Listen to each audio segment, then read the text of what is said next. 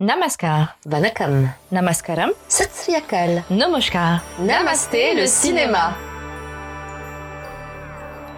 Nous sommes le lundi 12 décembre 2022 et voici les actualités du grand et du petit écran indien décryptées en exclusivité Bolienko. Salut Asma, comment vas-tu? Salut Elodie. Alors écoute, il fait super froid donc je risque de vous gratifier de ma délicieuse voix nasillarde durant ce podcast. Désolé. Je te rassure, t'es pas toute seule. Le soleil radieux de Toulouse a cédé la place à des températures polaires. Alors on compte sur votre clémence, cher auditeur. D'ailleurs, de quoi veux-tu nous parler aujourd'hui? Ce 6 décembre, le site de France TV Info a évoqué un incident survenu lors du dernier festival international du film de Goa. En effet, alors que le président du jury Nadav Lapid réalisateur israélien, annonçait le nom du film lauréat, il a également effectué la remarque suivante. Nous avons tous été perturbés et choqués par le film de Kashmir Files, qui nous a semblé être un vulgaire film de propagande qui n'a pas sa place dans une section de compétition artistique d'un festival si prestigieux. Waouh, il a osé, j'y croyais plus. C'est vrai que depuis la sortie du film, aucune personnalité majeure ne l'a décrit tel qu'il était. Et si vous avez lu notre article Investigation sorti il y a quelques semaines sur la propagande à Bollywood, vous savez donc que The Kashmir Files est un outil d'endoctrinement totalement décomplexé tant les membres du parti au pouvoir l'ont instrumentalisé pour défendre leur vision de la Nouvelle-Inde,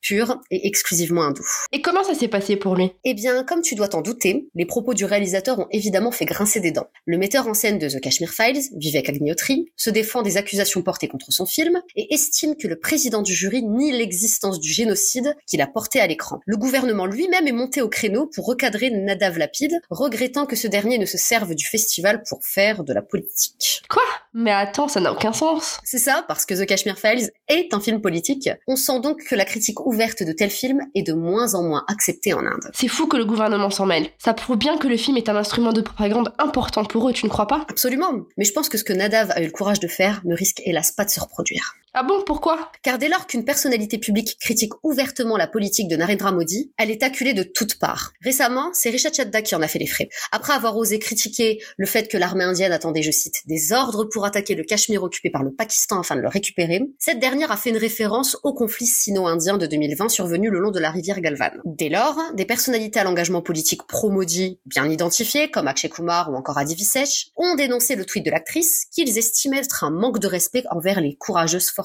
armées. Donc même sur Twitter, les chiens de garde de Modi veillent au grain. C'est malheureusement le cas. L'actrice a été contrainte de supprimer son tweet et de présenter ses excuses. Incroyable. Elodie, par les temps qui courent, qu'est-ce qu'on peut voir en ce moment? Au cinéma cette semaine, retrouvez Nine Seka Returns, une comédie tamoule qui signe le grand retour de l'acteur Velu après 5 ans d'absence. Le film est sorti le 9 décembre et est distribué par Nighted Film. Et si je veux rester au chaud sous mon plaid, tu me suggères quoi? Eh bien, du côté de la SVOD, le film dravidien tant attendu Yashoda est disponible sur Prime Video depuis le 9 décembre.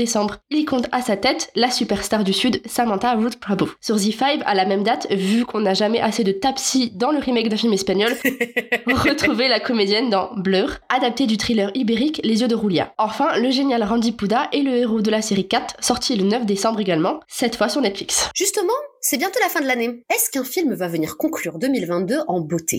Je ne le crois pas malheureusement, parce que je me suis penchée sur le projet Circus, prochain film du réalisateur Roy Chetty, qui n'a jamais brillé par sa finesse. C'est clair, entre les voitures qui pètent et des personnages cartoonesques, on sait avec lui qu'on ne va pas s'extasier devant une œuvre bouleversante et sensible. Tu l'as dit. Lorsque la bande-annonce est sortie, j'étais déjà très embêtée. Je sais que c'est un cinéaste qui fait d'air, et sur le principe, je n'ai rien contre des grosses machines divertissantes. Mais avec la sortie du premier clip du film, Kurant Lagare, avec le héros du métrage Ranveer Singh et sa femme Deepika Padukone, je peux ouvertement vous exprimer toute mon inquiétude. Et ça tient en 5 points. Vas-y Elodie, on t'écoute religieusement. Amen. Tout d'abord, il faut qu'on parle de Rohit Shetty et de sa propension à faire des films qui ont vocation à régler le contraste de votre télé. Non mais sérieusement, pourquoi devant chacun de ces films j'ai mal aux yeux? J'ai pourtant fait tous mes tests oculaires et j'ai 10 sur 10 à chaque œil. Mytho Bon, j'exagère, je porte des lunettes, mais j'ai jamais eu mal au crâne devant un film de Karan Johar qui a pourtant la réputation d'en mettre plein la vue. Alors oui, sur le papier, un univers coloré presque onirique à la Tim Burton, j'adore. Mais Rohit Shetty n'a ni le talent, ni le savoir-faire pour ça. Absolument. Son médiocre Surya Vanchi me laisse encore un goût amer. Comme je te comprends. Ensuite, il suffit de faire quelques recherches pour apprendre que, oh surprise, Circus n'est pas un film original. Il s'agit du remake du film indie Angour avec Sanjeev Kumar dans le rôle principal. Angour étant lui-même le remake de Dodo Nichar, sorti en 1968, qui est lui-même un remake du film bengali Branti Bilas, adapté d'une pièce du même nom qui est basée librement sur la comédie des erreurs de William Shakespeare. Je suis morte, c'est Inception le délire. Je reprends ma respiration, attends.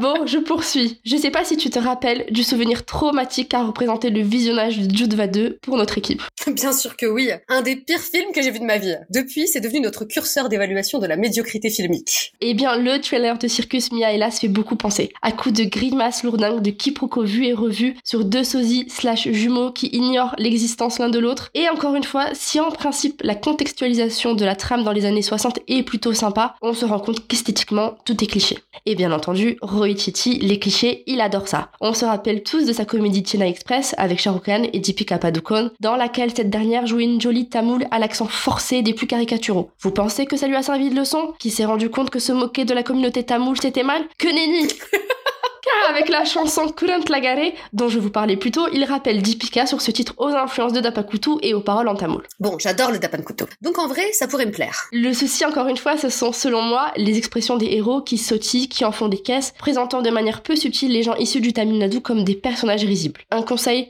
pour écouter et visionner une bonne séquence musicale de Dapakutu au cinéma, allez plutôt voir du côté de Hollywood et notamment des collaborations entre l'acteur Danush et le compositeur Anirudh Ravichandran. Mais oui, Local Boys, Maritara Local ou encore What Caravad. Que des tubes. Bon, et cerise sur le gâteau, Rohit Shetty a confirmé que Deepika Padukone rejoindrait son univers étendu du policier vénère en devenant la première femme flic. Quoi? Mais j'avais entendu parler de cette info. Ça devait pas être Katrina Kaif à la base? Si, mais il semble que depuis 2020 et l'échec monumental de Sully Avanti, il y ait de l'eau dans le gaz entre le cinéaste et la comédienne. Car sur le tournage de l'œuvre, il y avait déclaré que personne ne ferait attention à elle au milieu des trois super flics campés par Akshay Kumar, Ajay Devgan et Ranveer Singh. Sympa. Depuis, l'actrice a pris ses distances avec Rohit Shetty, qui a décidé de l'unfollow sur Instagram. Bah franchement, j'ai presque envie de dire que c'est tant mieux pour elle. Katrina mérite mieux et j'espère qu'elle signera des projets dans lesquels on fera bien attention à elle. Enfin, si vous êtes curieux, courageux, voire masochiste, sachez que Circus sortira en France à partir du 23 décembre grâce au distributeur Desi Entertainment Paris.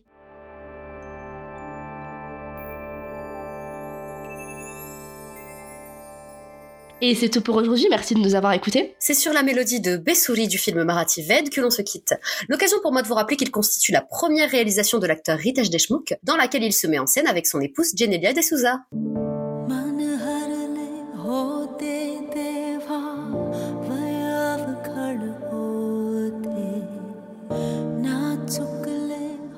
Si vous aimez Namasté le cinéma, n'hésitez pas à nous soutenir en partageant massivement le podcast autour de vous. Et si vous avez des suggestions à nous faire ou des messages à nous transmettre, pouvez nous contacter par mail ou sur bolienco.fr. Nous serons ravis de vous lire. On se retrouve lundi prochain avec plus d'infos. Bonne semaine à tous. Et surtout, n'oubliez pas, Namasté, le, cinéma.